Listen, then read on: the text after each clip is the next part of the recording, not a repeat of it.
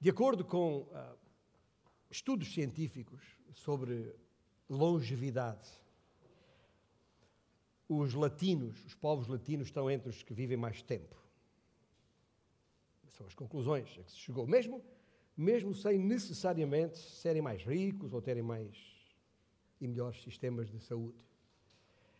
Mas, essencialmente, por uma razão: por serem sociedades menos individualistas do que as demais e darem uma enorme importância à família. La família. La família, a família. Vou usar três línguas latinas aqui rapidamente. Faz parte da nossa cultura. E aí está. Este é algo que, em que não temos de ser contra a cultura. Não temos. Porque, na verdade, em muitas coisas corremos contra a maré eh, contra a corrente deste mundo em muitas coisas, mas nisto não temos que ser contra a cultura, temos é que manter ou fortalecer, no caso de a sua própria família estiver em, em perda, nesse sentido. Não só porque se vive mais, e longevidade já agora é uma bênção da parte de Deus, e nem sempre valorizamos, mas, e tal como temos estado a ver nesta primeira epístola de Paulo a Timóteo, ah, também para que tenhamos uma vida, uma vivência, um viver mais bíblico. Já agora, uma pergunta. Quando a palavra família vem à, à tua mente, que sentimentos produz? Uh, são quentes e bons? são quentinhas e boas as memórias que tens? A ideia de família é uma coisa bonita na tua mente? É que não vale a pena tapar o sol com uma peneira. Para, para alguns é exatamente o contrário a vida em família deixou marcas, amargos de, no coração, como se costuma dizer, deixou feridas. E uma história marcada por falta de cuidados e de carinho, histórias carregadas de confusão e de conflitos e até de violência em muitos casos. E talvez para ti a ideia ou o conceito de família agregado, fam familiar, não seja algo positivo. E convém dizer que para outros é um conceito meramente teórico, pois cresceram sem família. Nunca souberam o que isso era.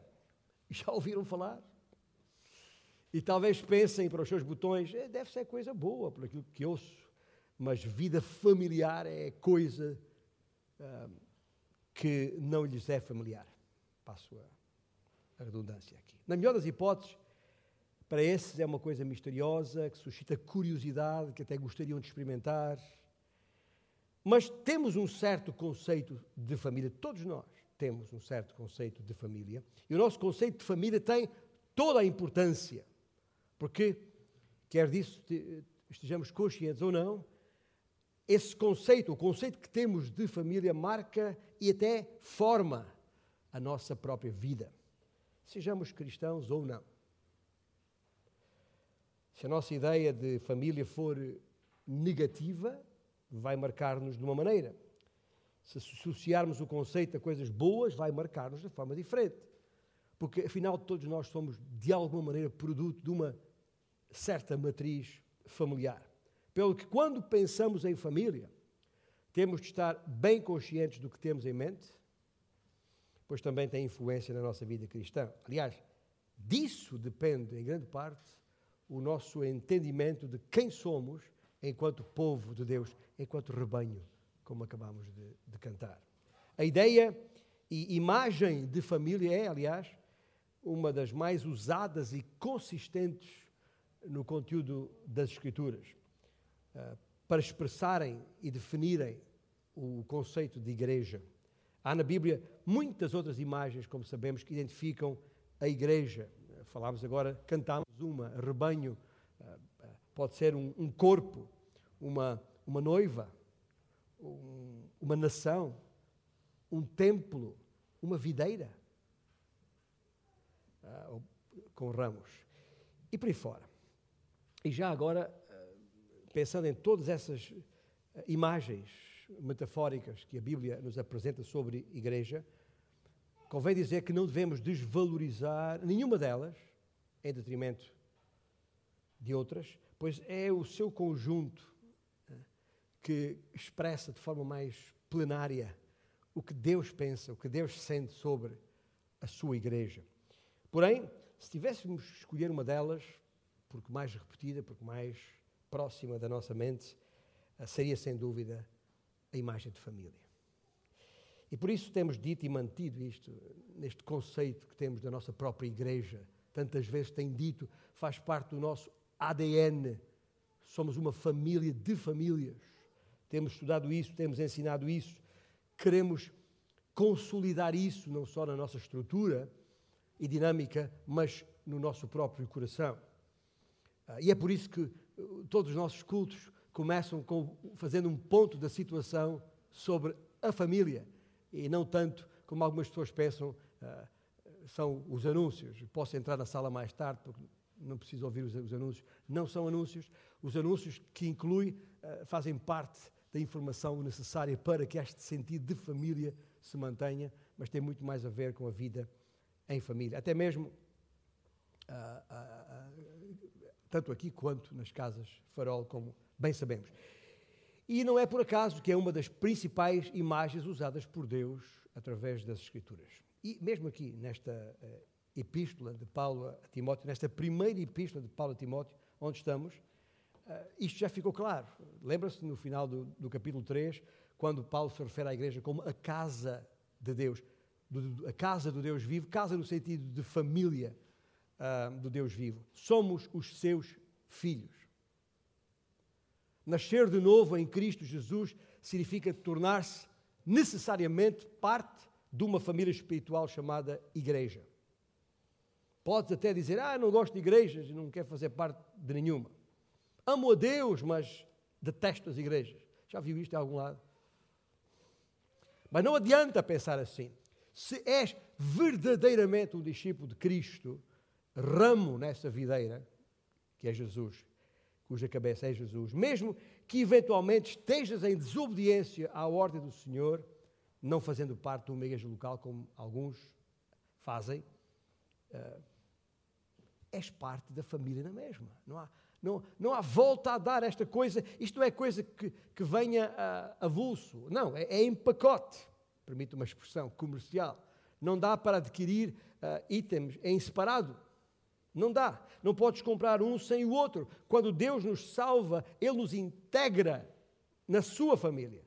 É por isso que nos chamamos de irmãos e irmãs. Essa expressão não faria sentido não, sendo assim. Porque somos filhos do mesmo Pai e Senhor e Deus. Esta é a realidade.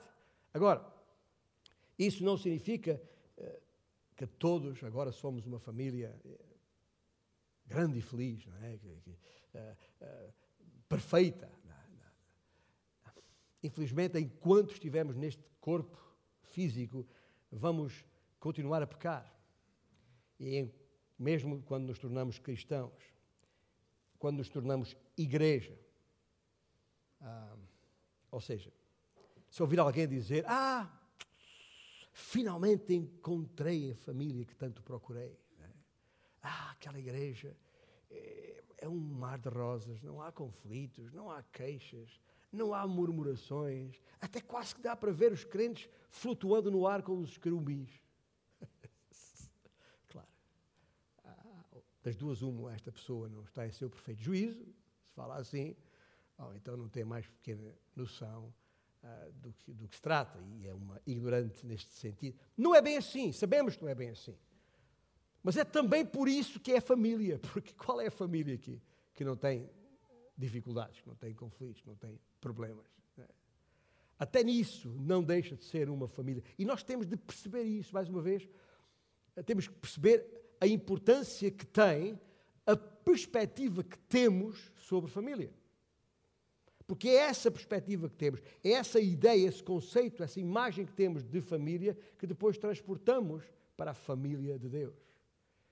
Trazemos isso para dentro do corpo, igreja.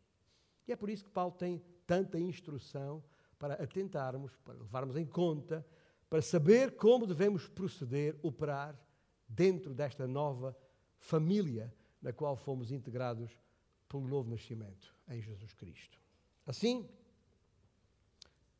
Tendo isto em contexto, vamos parar eh, para pensar, para até nos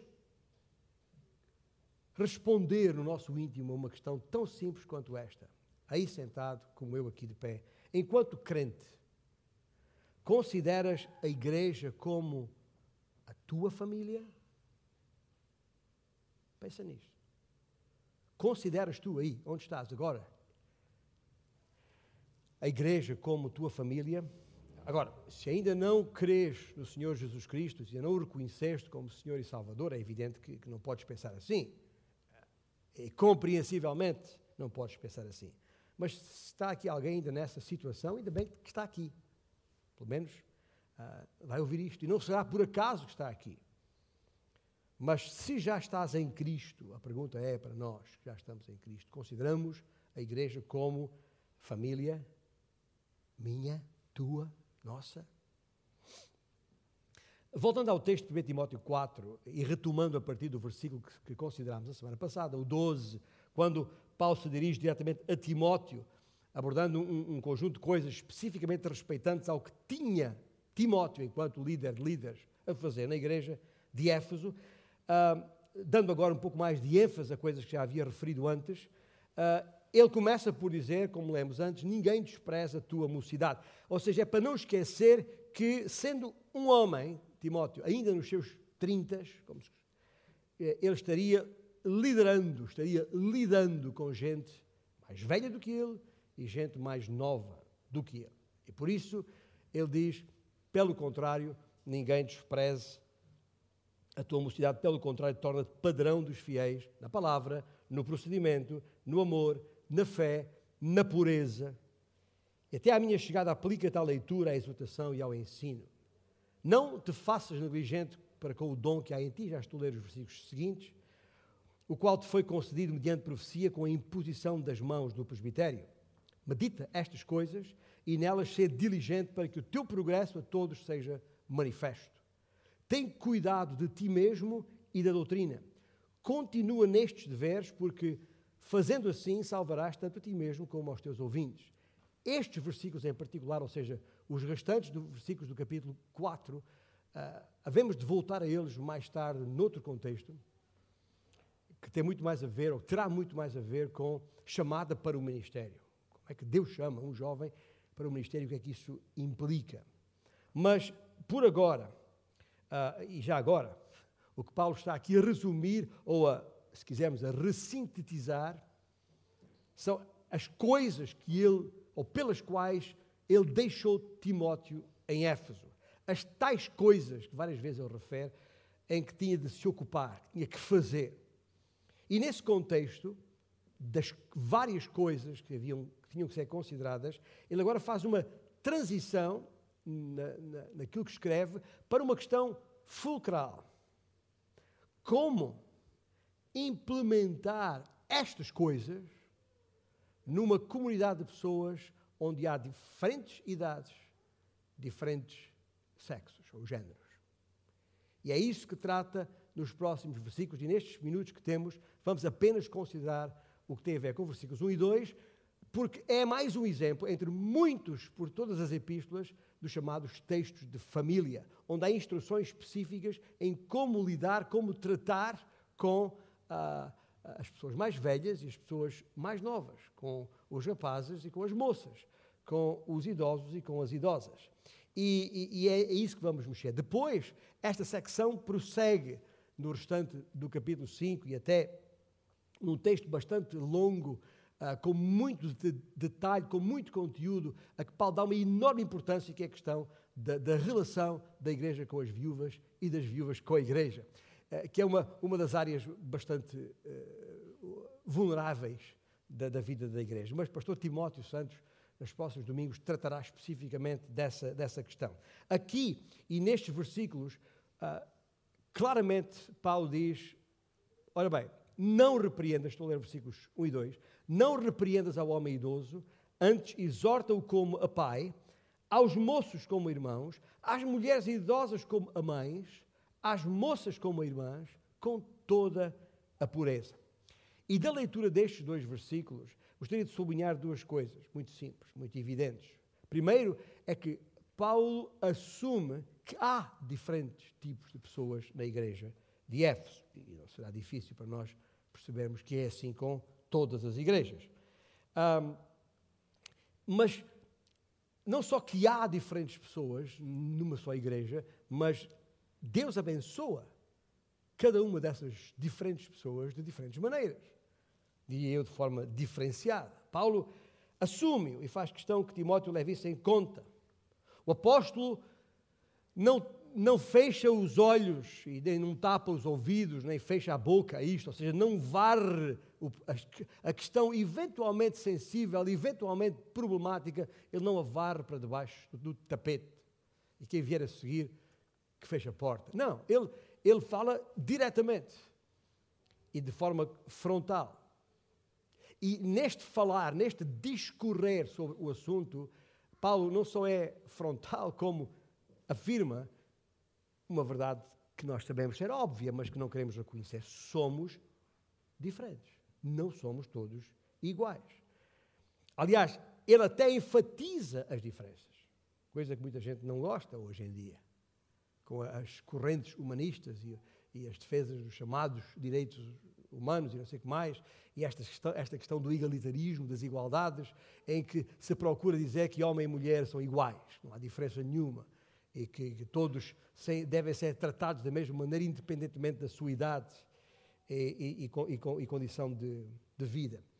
Uh, e esta política, esta filosofia tem sido passada e os governos e, e, os parlamentos têm sucessivamente aprovado leis que permitem estas coisas, que facilitam estas coisas, e hoje em dia uh, quase que é uma, é uma aberração dizermos alguma coisa contrário a isso. E aqui está uma das coisas em que nós estamos necessariamente na contracultura. Ora, Paulo não pensa assim, e, e não é essa orientação que ele nos dá. O que ele diz é muito simples. Timóteo, há evidentes diferenças nas pessoas da igreja. Eu vou, toma boa nota, eu vou enunciá-las e vou distingui-las e dizer-te o que terás de fazer em função disso.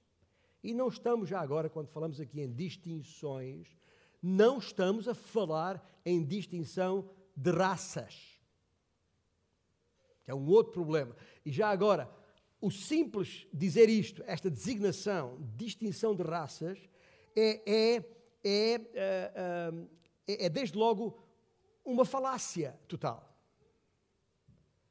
Sendo que, ouça bem, porque eu vou ser muito breve nisto, e claro, não é o assunto de hoje, mas quero pelo menos não deixar nenhuma dúvida a este respeito. Sendo que, por definição, o pecado é a infração da vontade de Deus,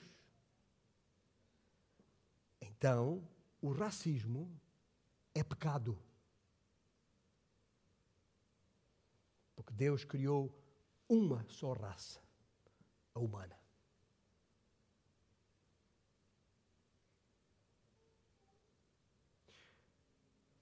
Por isso, não vale a pena nem, nem falarmos em, em, em, em, distinção de raças, porque não há distinção de raças. Há diferentes etnias, há, há diferentes civilizações, há, há diferentes culturas, há, há diferentes cor de pele, há, há diferentes.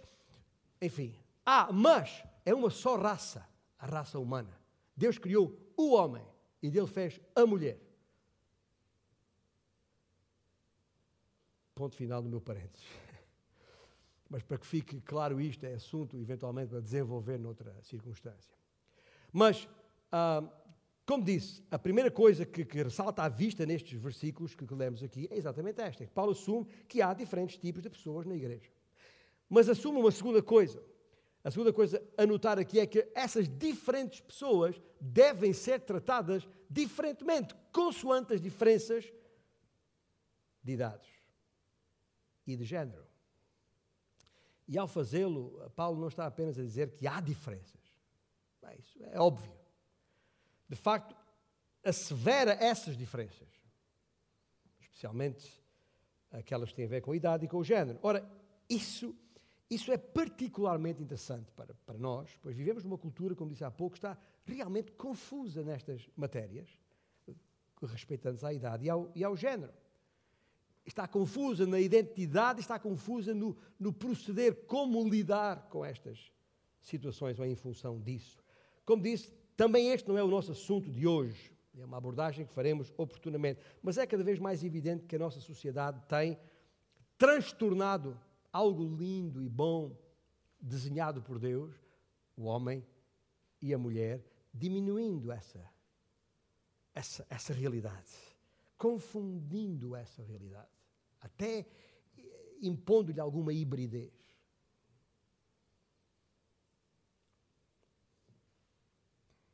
Criando uma confusão tremenda e, logicamente, contém como consequência não saber como lidar com estas pessoas. Séculos atrás, eh,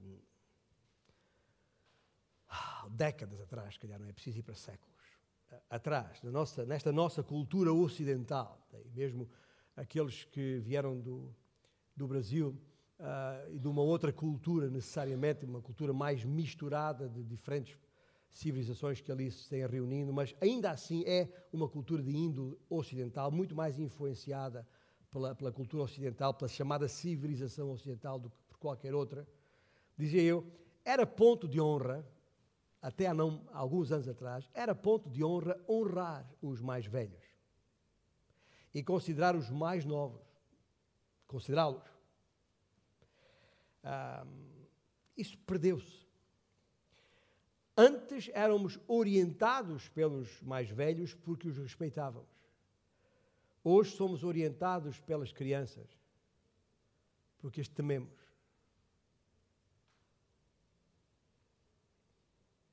Ouviu bem o que eu disse?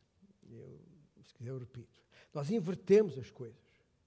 Em vez de respeitar a sabedoria dos mais velhos, são as crianças e os jovens, também chamados de adolescentes, que condicionam e determinam o curso do nosso viver, tanto nas orientações de vida como nos comportamentos. Ouvimos há pouco, ou melhor, ouvimos por vezes pessoas dizerem eu não permitia que o meu filho mandasse em mim, como, este, como vejo este filho ou aquela filha mandar. Isso não é mera conversa fiada. Na verdade, conscientemente ou não, isso está a acontecer na nossa sociedade. As crianças estão a determinar. É uma, é uma sociedade criançocêntrica. Não sei se esta palavra existe no dicionário de língua portuguesa ou não, ah, ah, ah, mas é uma realidade e nós temos que nos defrontar, temos que confrontar com esta realidade. E as instruções que Paulo aqui deixa são muito simples, mas profundamente importantes, tendo a ver com essa, essa multidão de ideias e de coisas que têm a ver com a realidade do igreja local.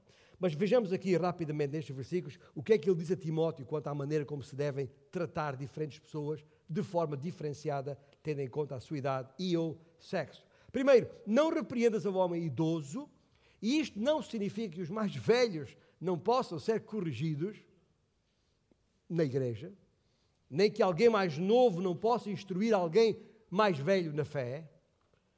Mas o que diz é que não o pode fazer de maneira agressiva, nem desrespeitosa, diminuindo na sua dignidade de pessoa idosa ou mais velha. Diz ele: não repreendas ao homem idoso antes exorta-o como a pai. Na igreja, temos de tratar os homens mais velhos como pais. Mesmo em situações de conflito, nem que seja necessário confrontá-los em situação de pecado, há que fazê-lo de uma maneira honrosa, porque se trata de uma pessoa mais velha. E esta é, um, é uma receita bíblica que precisamos recuperar. Ah, há pouco falei na, nos, na sociedade brasileira, os brasileiros têm uma, uma, uma expressão muito interessante que é sim, senhor, sim, senhor, sim, sim, senhor, que ainda usam muito falando com alguém. Sim, senhor, o senhor isto, o senhor aquilo, uh, que é, é uma forma muito respeitosa. Não sei se eu já tenho dito isto muitas vezes, não há grandes diferenças. Ah, desde logo, a língua portuguesa é a mesma do lado de lá como do lado de cá. A língua é só uma, o português. Não há duas línguas. Não há língua, não existe a língua brasileira. Existe o modo de falar brasileiro e o modo de falar uh, português de uma mesma língua. E, na verdade, há coisas que nós, deste lado, podemos pensar que são estranhas no falar que os brasileiros têm, mas na realidade são coisas que se mantiveram na língua portuguesa, a língua que foi daqui para lá e que aqui se usava, que aqui se falava e que lá se manteve quando aqui se perdeu. E isto é verdade de coisas mais triviais como uh, dizer que eles dizerem que, que, vão ao, ao, açougue em vez de ao talho. É. Bom, ainda me lembro da minha sogra uh, falar que quando ela ia ao açougue, porque antigamente era esse o nome do lugar aqui, mas mudou de nome aqui, os, do lado de lá manteve-se. Eu acho que eles, uma, uma, das coisas que eles mantiveram bonita é esta, o tratamento com as pessoas. Sim, senhor. O cissor, é, que é uma forma respeitosa de se dirigir às pessoas, que havia antigamente e que se perdeu. Embora o tratamento verbalizado não seja necessariamente e nem sempre coincidente com o sentimento uh, mantido, mas isso é outra, outra história. Serve apenas para ilustrar também.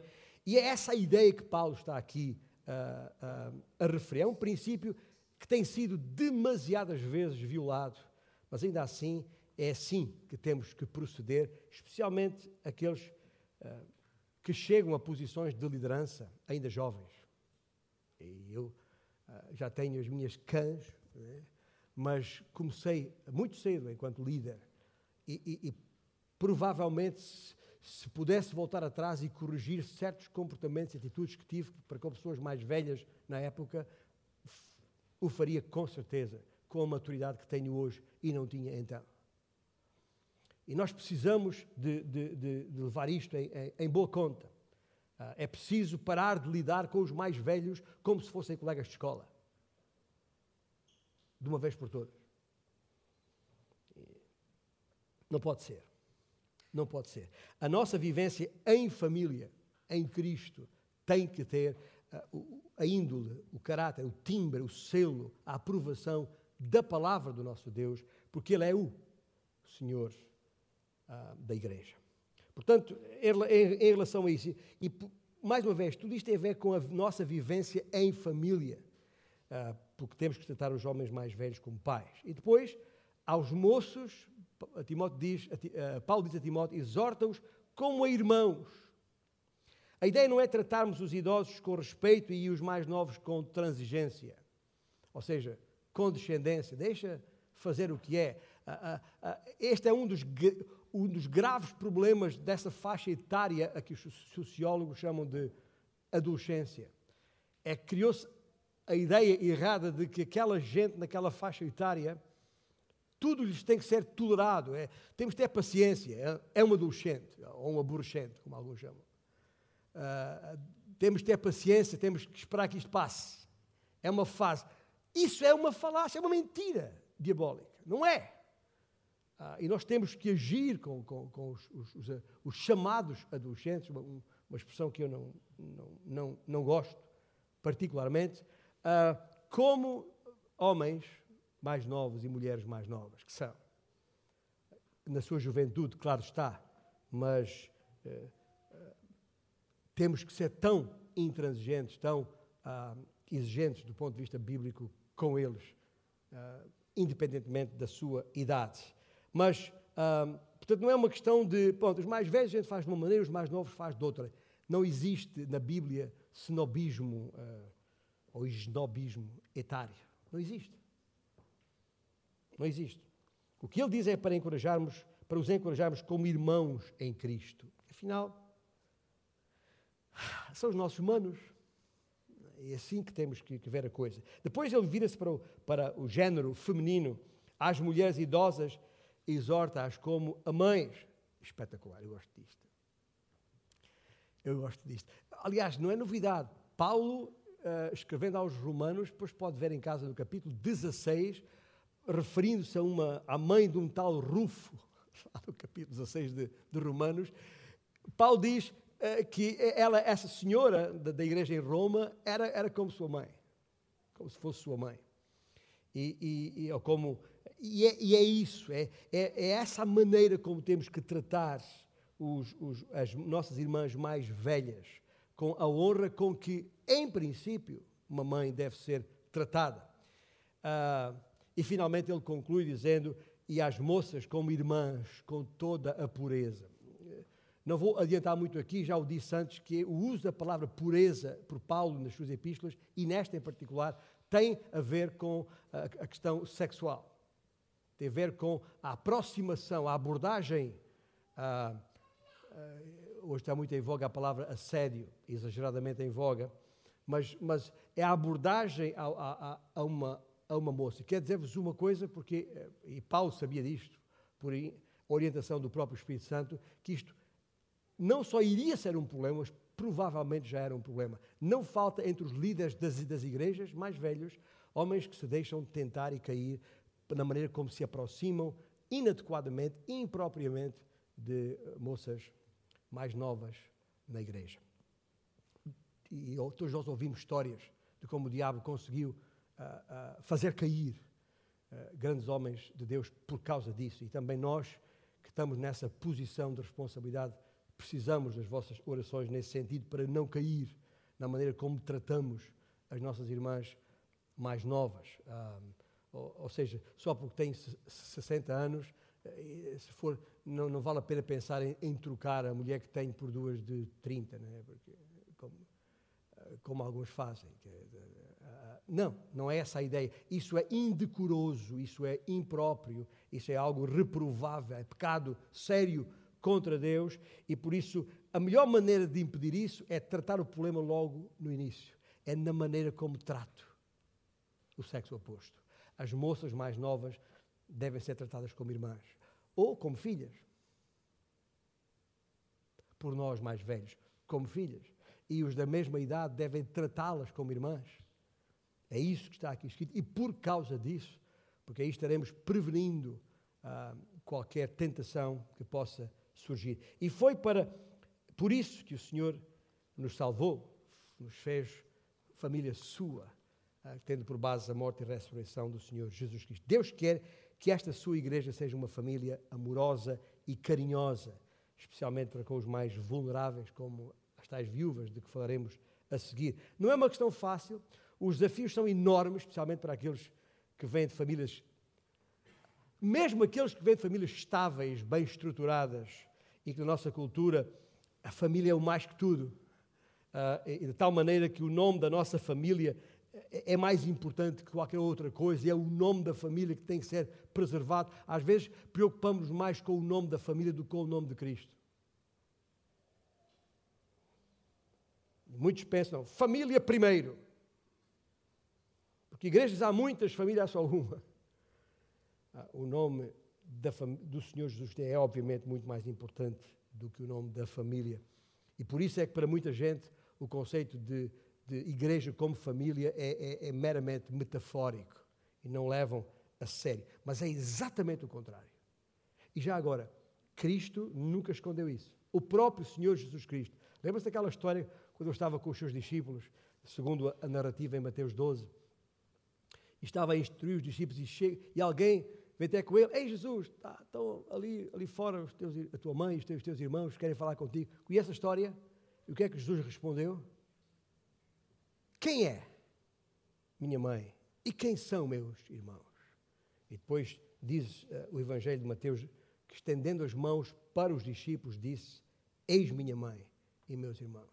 Agora, há pessoas que acham isto muito estranho, até parece que Jesus detestava Maria e, e, e, o, e o Judas e o, o, e os outros irmãos dele. Nada disso. Nada disso. Não está Judas, mas não os cariotes. Judas, o meio-irmão de Jesus, o escreveu, e Tiago também, eh, eh, que escreveram as duas epístolas. Nada disso. Ele não está a dizer nada de negativo sobre a sua família. O que está é a sublinhar, a enfatizar o significado, a importância da família de Deus. Não é uma questão, ou é a minha família particular, ou é a igreja. Eh, escolhe. Não, é, não tem nada a ver uma coisa com a outra. Mas é por isso que custa tanto a algumas pessoas envolver a sua família na vida desta família maior que é a igreja. E talvez por isso também não sentem nenhuma responsabilidade pela vida da igreja. É por isso que, que muitos não passam de meros consumidores de igreja. Não assumindo a responsabilidade pela sua manutenção, nem os encargos envolvidos. Vêm aqui porque vão daqui mais preenchidos, mais cheios. É um serviço religioso, como qualquer outro serviço na sociedade, e vou lá para, para, para ser servido. Isso não tem nada a ver com a igreja. É outra coisa. Mas, em parte, isso, isso está lá por, pela, pela, pela, pela, pela, por mau entendimento do que significa igreja enquanto família. É, por isso, fazemos, assumimos essa responsabilidade e todos os encargos inerentes na nossa família biológica, que afinal é temporária, mas não com esta família. Esta família que foi preparada por Deus ainda antes da fundação do mundo. Porque em Cristo foi à cruz e morreu. E que família é esta que perdurará por toda a eternidade. Por isso é que Jesus disse: Não acumuleis tesouros na terra, mas no céu. É uma família que não tem nada a ver com o sangue que nos corre nas veias. Não tem nada a ver. Mas tem a ver com aquele sangue que escorreu das veias do Senhor Jesus Cristo quando pendurado naquela cruz onde morreu. Pelos nossos pecados, já agora. É uma família onde nenhum de nós nasceu, mas onde todos fomos adotados pela graça de Deus. Estamos todos ao mesmo nível. Não há filhos e, e bastardos nesta família. Todos somos filhos por adoção.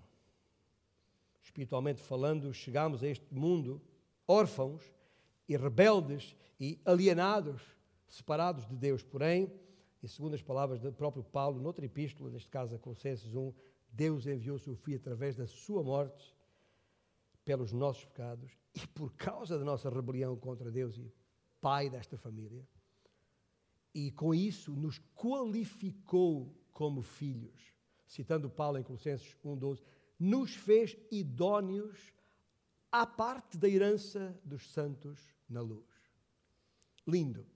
Essa expressão nos fez idóneos significa que através da morte do seu filho, quando ainda éramos estranhos, ele nos integrou na família. E ele acrescenta: e nos libertou do império das trevas e nos transportou para o reino do Filho do seu amor. Fomos separados do mundo para Cristo. E é isso, aliás, que significa sermos santos. Não a família Santos. Na nossa igreja temos cinco famílias com esse apelido. Mas uma santa família. Eu não, não vos disse, mas resolvi dar a esta mensagem o título Sagrada Família. Que para muita gente é outra coisa. É o, o José e a Maria e o menino. Não, é? não, isso não é a Sagrada Família. Esta é a Sagrada Família. A Santa Família são todos aqueles que foram separados do mundo por Cristo para Ele. Agora, Deus é o nosso Pai. Jesus é o nosso irmão mais velho. E todos nós somos, sabe o quê? Manos. Já parou para pensar nisto? Já parou para valorizar isso? Eu espero que sim, que isso não passe despercebido.